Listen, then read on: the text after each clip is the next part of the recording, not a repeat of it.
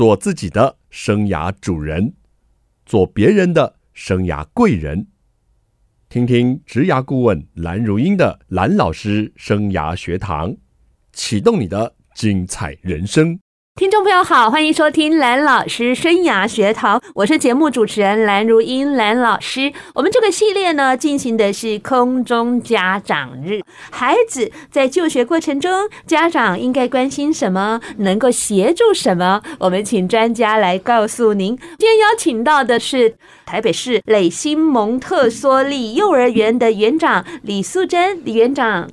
主持人好，我是磊星幼儿园的李淑珍，大家都叫我大李老师，所以还有小李老师，对，好可爱呀。那怎么没有叫你园长妈妈呢？我觉得叫老师的称谓上面呢，孩子比较容易亲近。哦，所以呢，一直以来认识我的人呢，都称为我大李老师，因为你觉得园长是行政职的，对不对？啊，对，比较不能接近孩子，不能接近孩子，所以从称呼上啊，都能够。听得出来，一个办幼儿园的人，他的教育理念 真是很不简单。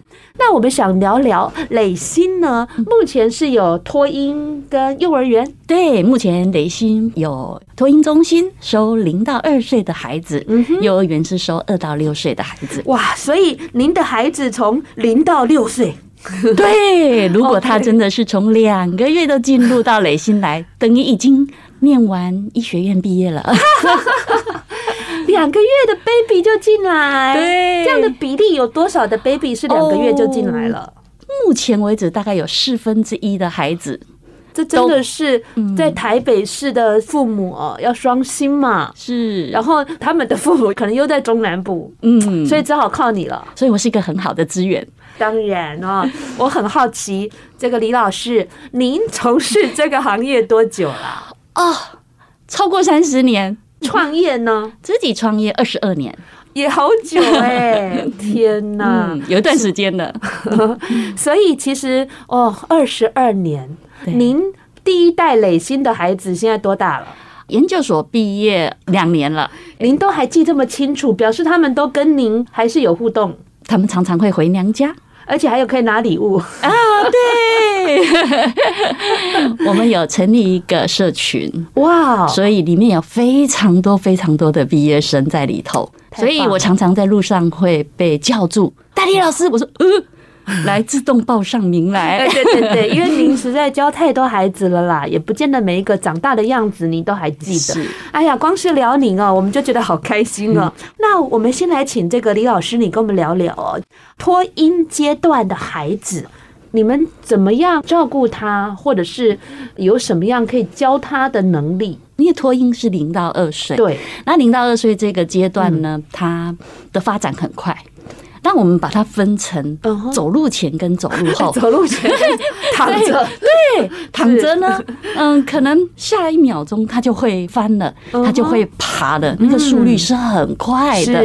所以老师会预备好一个很好的环境，那适合他们可以翻、可以爬的空间，让他们可以发展到哪，老师呢就把环境协助到哪。哦，那所以像比较小的 baby，嗯，他需要。视觉上面的刺激，你说嘛，这么小的孩子，你怎么带？你怎么教育他们？对对，那其实只有一个方式，就是友善的对待，友善的对待很重要。对，那他们不外乎吃喝拉撒睡，可是要建构在这些吃喝拉撒睡上面，要让他们能够有足够的安全感，嗯哼，是首要。是这几年啊，人心在变啊，所以那个虐婴虐童事件频传，家长对于好的托婴中心哦，真的很挑剔。是，他们通常来要选择这个样的，你们的机构都会常问什么问题啊，或常看哪些点啊？如果是初为人父母的家长，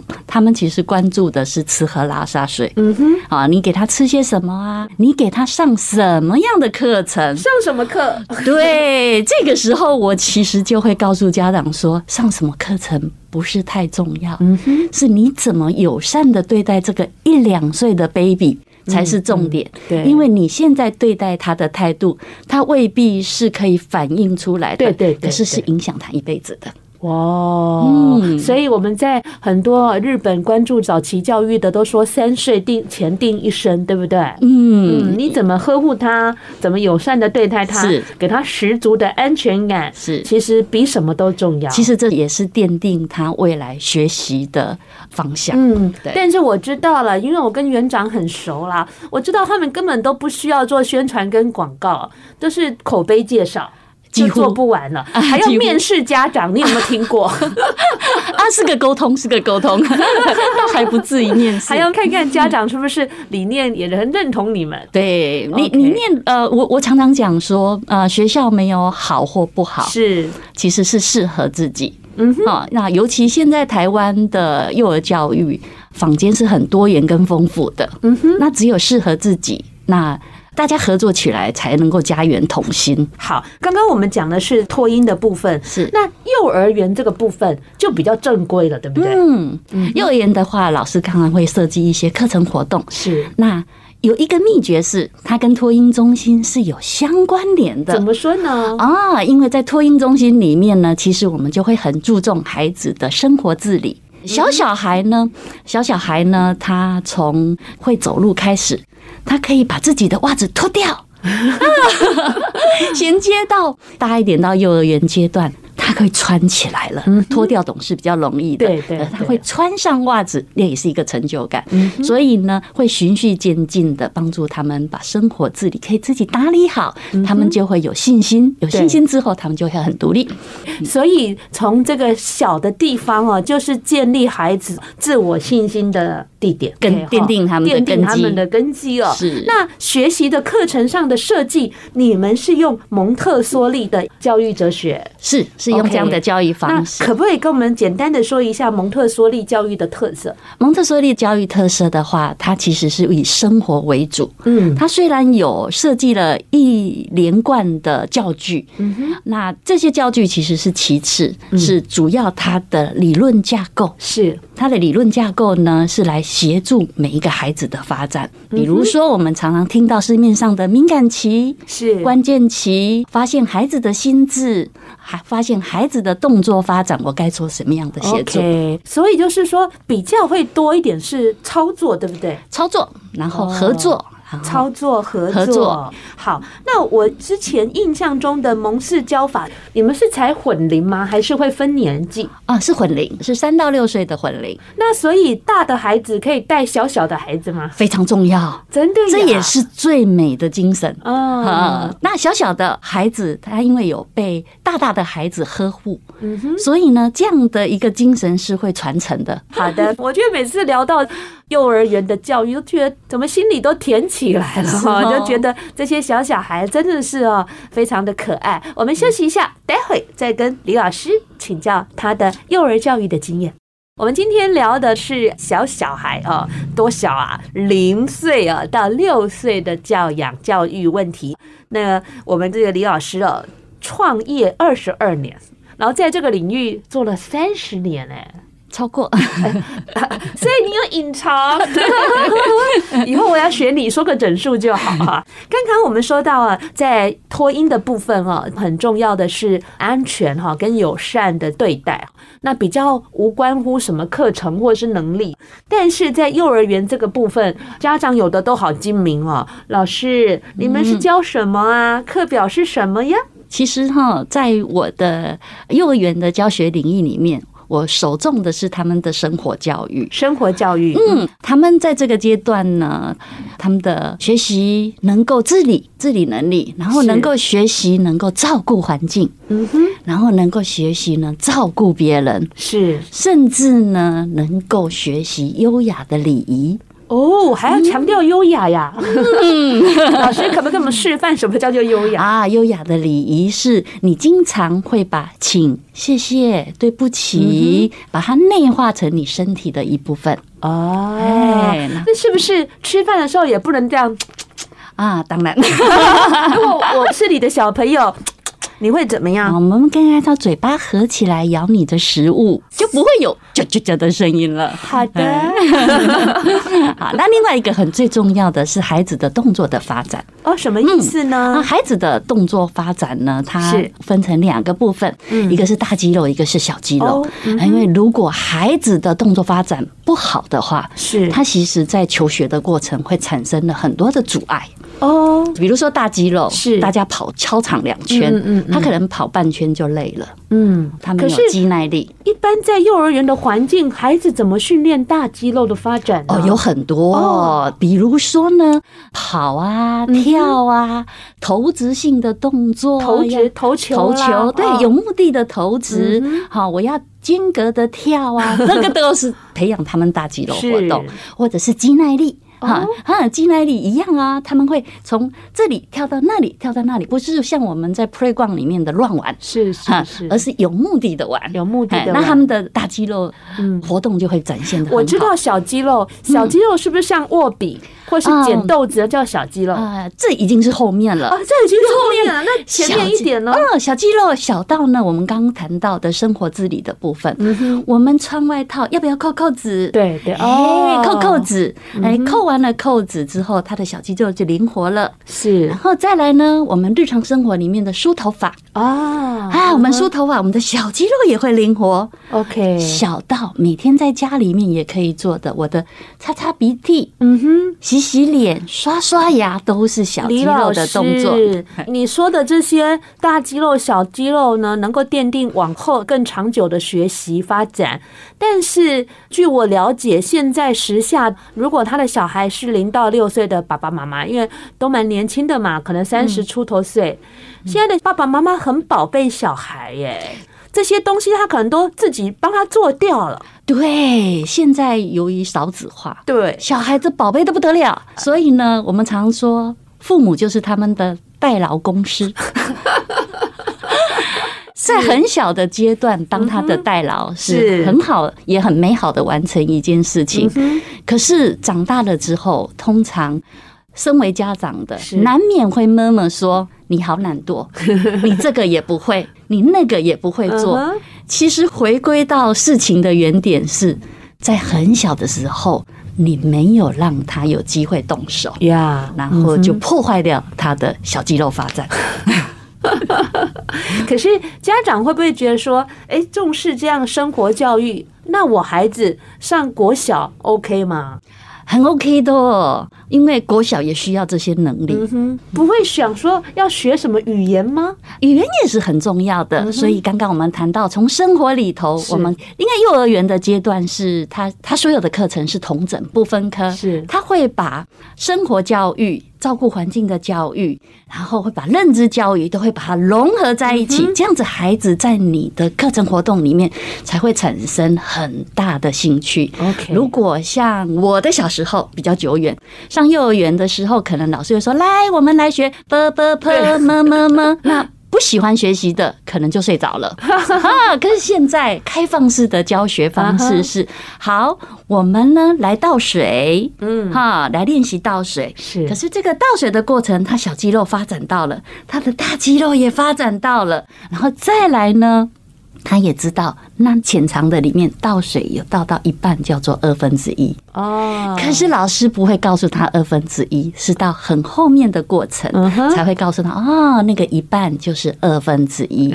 因为小朋友的学习是从具象的，具象在眼睛看得到的、摸得到的，然后才告诉他抽象的概念。嗯哼，哇，这里头还真是有学问哎！太抽象的东西，小朋友他真的没有办法理解。是，那就先用具象的部分让他练习操作为主，是，而且很重要的是要优雅的礼仪 啊。其实优雅礼仪，我们除了刚刚我们说的请啊、谢谢、对不起，这是很必要的。是，那例如他要搬一张椅子啊，啊，他要从 A 点走到 B 点，是，那他的动作不能 A 到人，那也是优雅礼仪的一部分。他除了可以照顾自己，他也不要影响别人。对，其实也是让他们上国小前的预备。对，他们在上上国小的时候会比较顺利一些。OK，那像您的园所里头，孩子从托婴如果到幼儿园，然后您就没有提供其他的服务了，他们就上国小去了。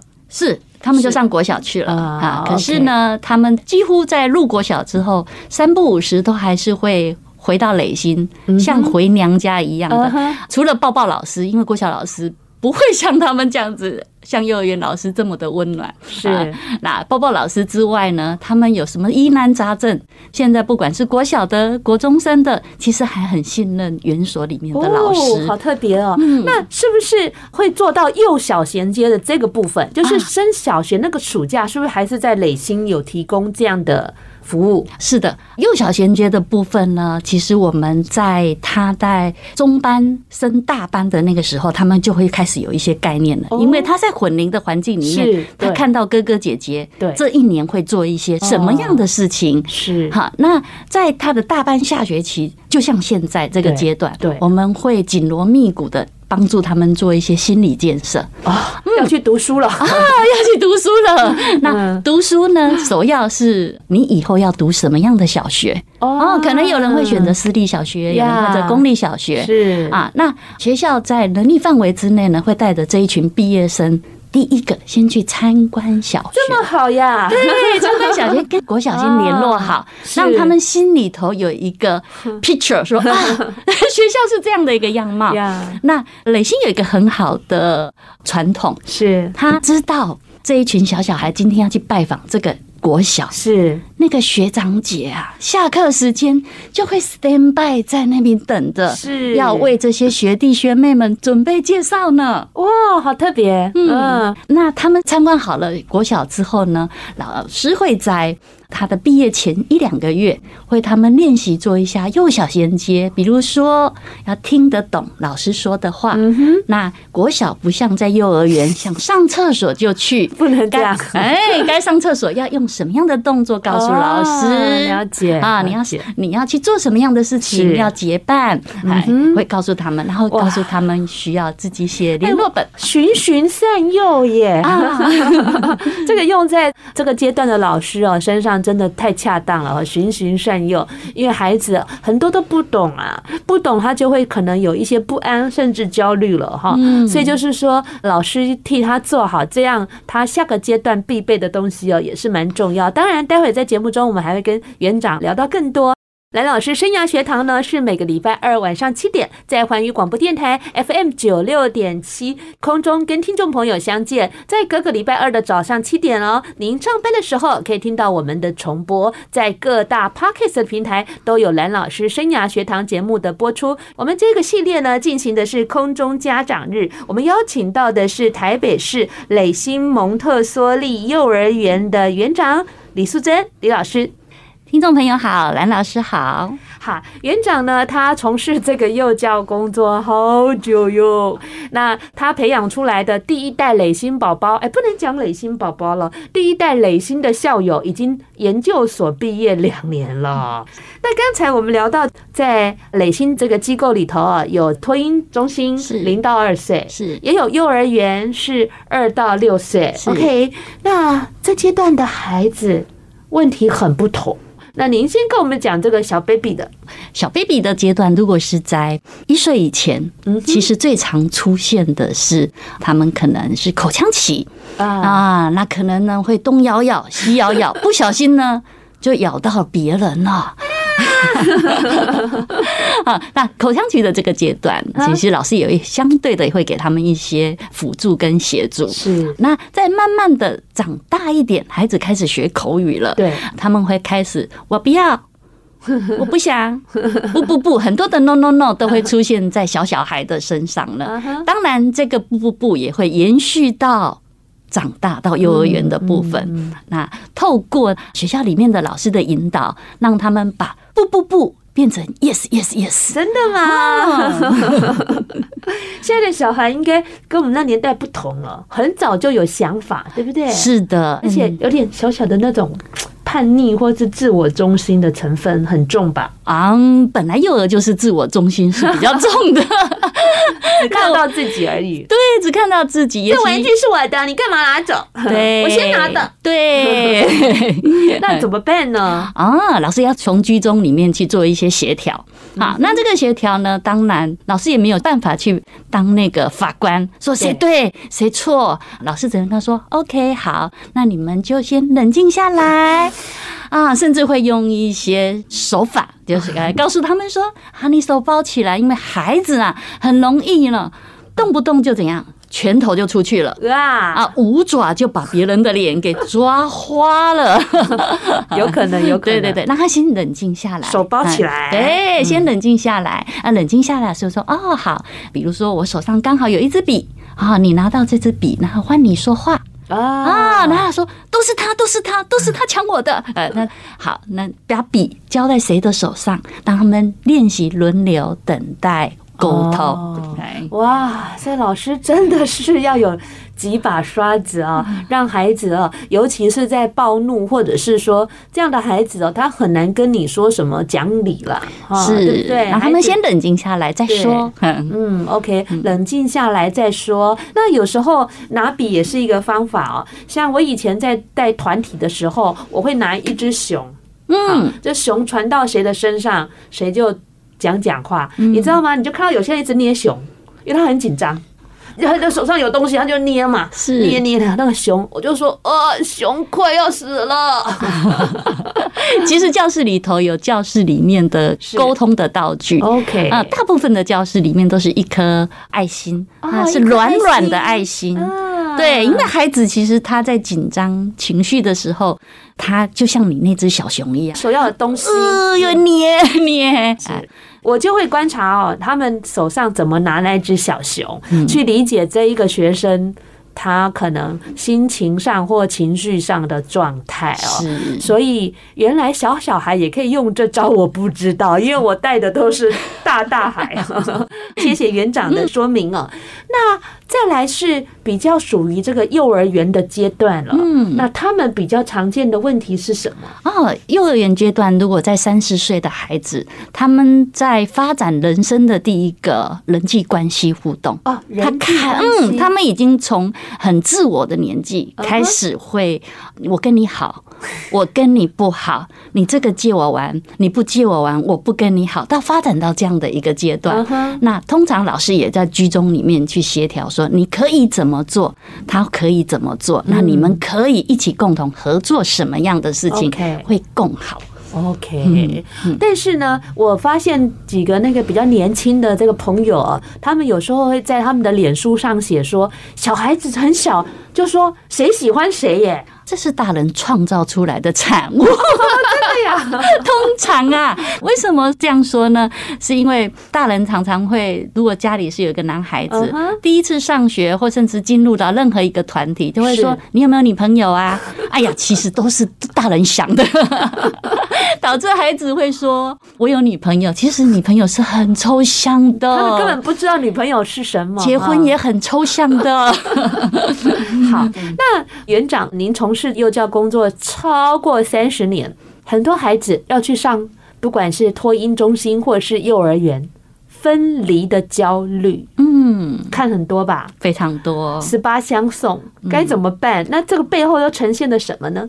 哦，分离的分离焦虑，我把它分成两个部分，是。第一个部分是孩子的部分，我知道你下一句要讲什么，第二个是家长的部分，好的，孩子的部分很好解决。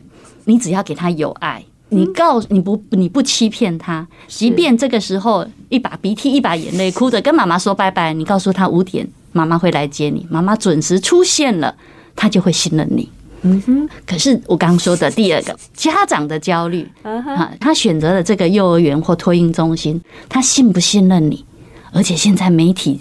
狂暴的这么多负面的新闻，但难免会产生很多的疑点，说孩子哭成这样，他是不是在学校没有饭吃？是不是被虐待？是不是被冷落？其实我们在学校里面解决比较多的是家长的问题，在分离焦虑这一块。真的？那怎么办呢？跟李老师喝喝咖啡，心情就可以舒缓了一些了。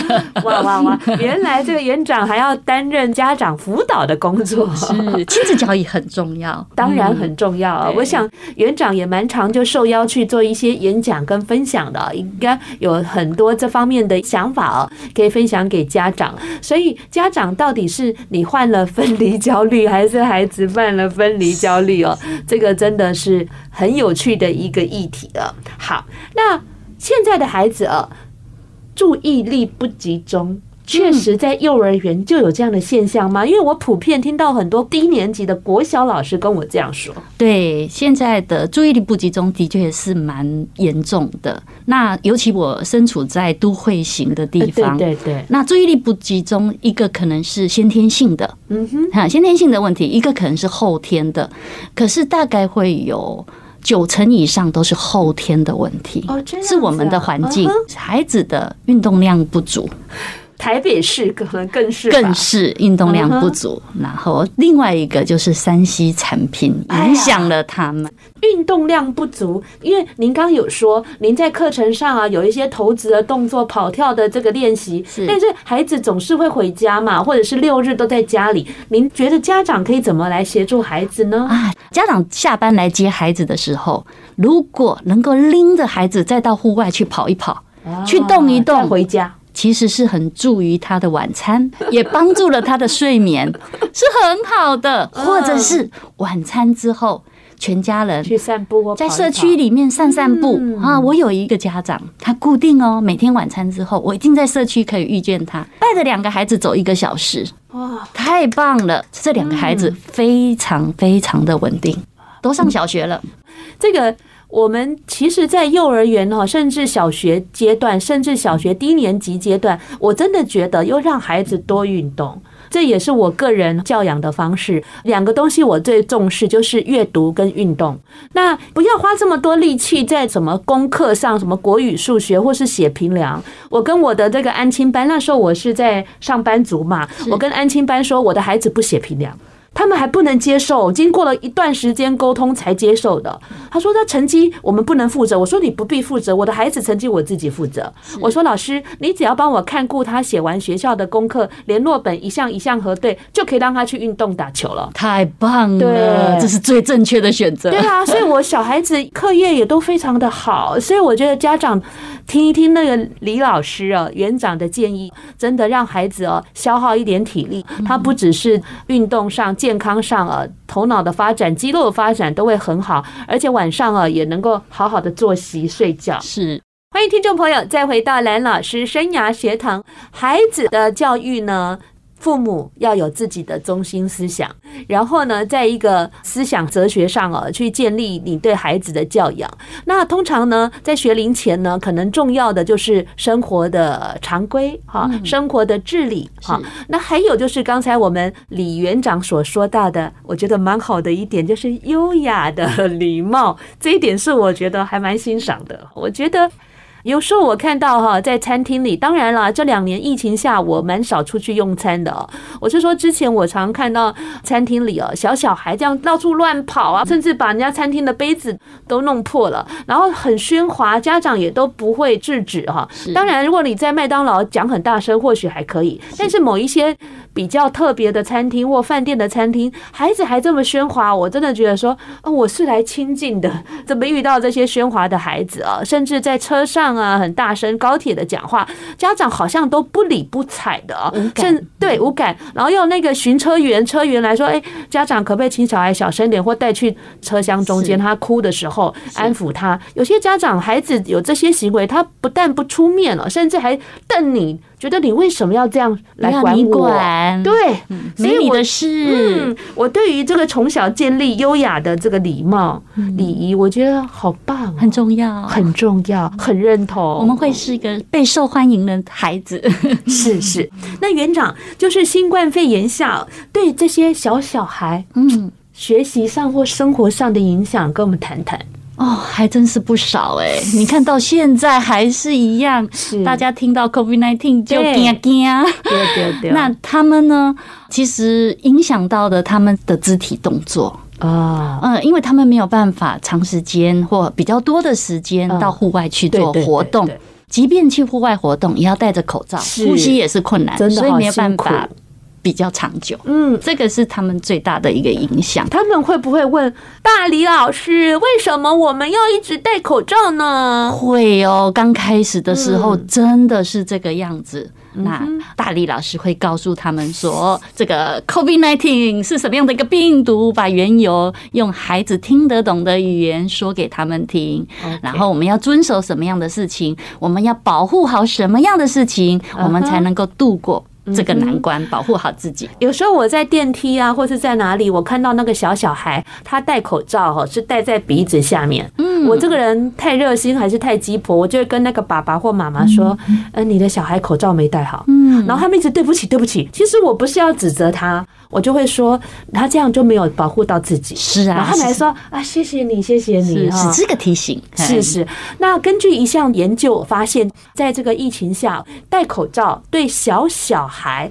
辨认人的脸，跟解读别人的表情讯息，嗯，还有学习语言，都有造成很大的影响，因为他看不到老师的嘴嘴型。对，在口语上，这个我倒是蛮有感的。嗯嗯，往年的幼幼班，幼幼班就是二到三岁，二到三岁，二到三岁这个下学期的阶段。他们其实，在生活自理的表达上都非常清楚了，几乎所有的孩子都非常清楚了。可是呢，现在呢，我发现幼幼班的孩子，他们用哭的表达需求的比率增高了。哇，哈这是我觉得他们在口语的表达上面。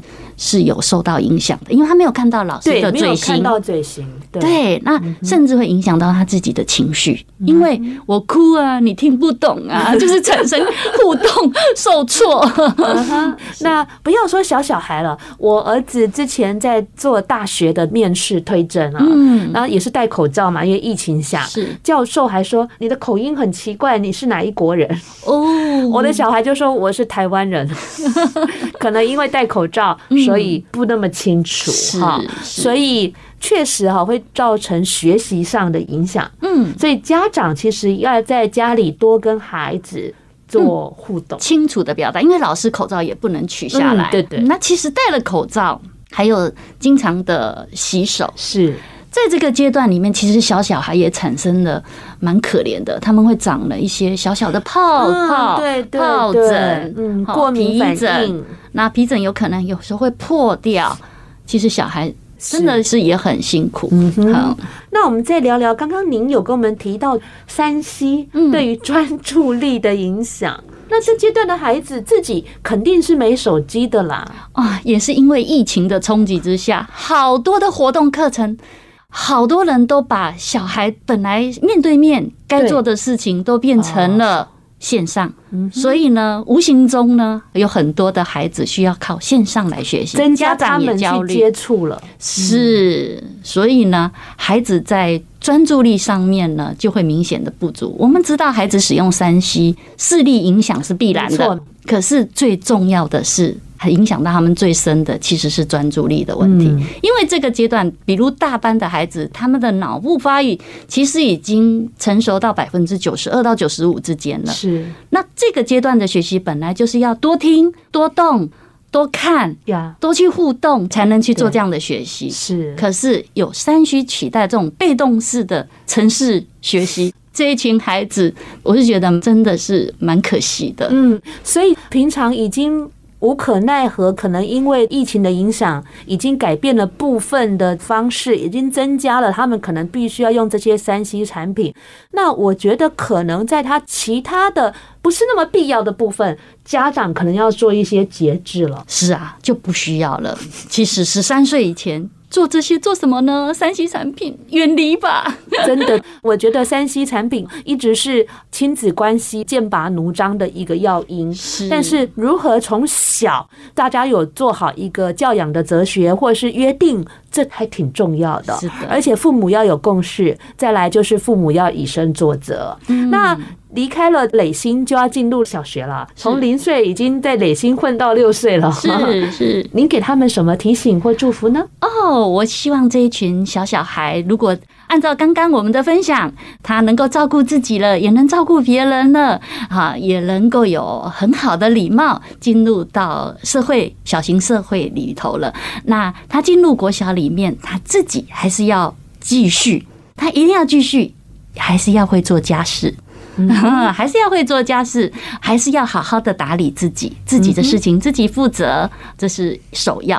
好，那另外的部分呢，他一定要学会跟别人沟通。是啊，在幼儿园阶段，老师给了他们这么多的能量，他们要学会听得懂别人说什么。那也知道别人在说什么，也可以回应别人做些什么。那在社会情绪的部分呢，希望这群小小孩呢能够分享。除了礼貌是必然一定要有的，那他一定要学会分享，然后呢要能够等待，因为现在大部分的孩子都无法等待。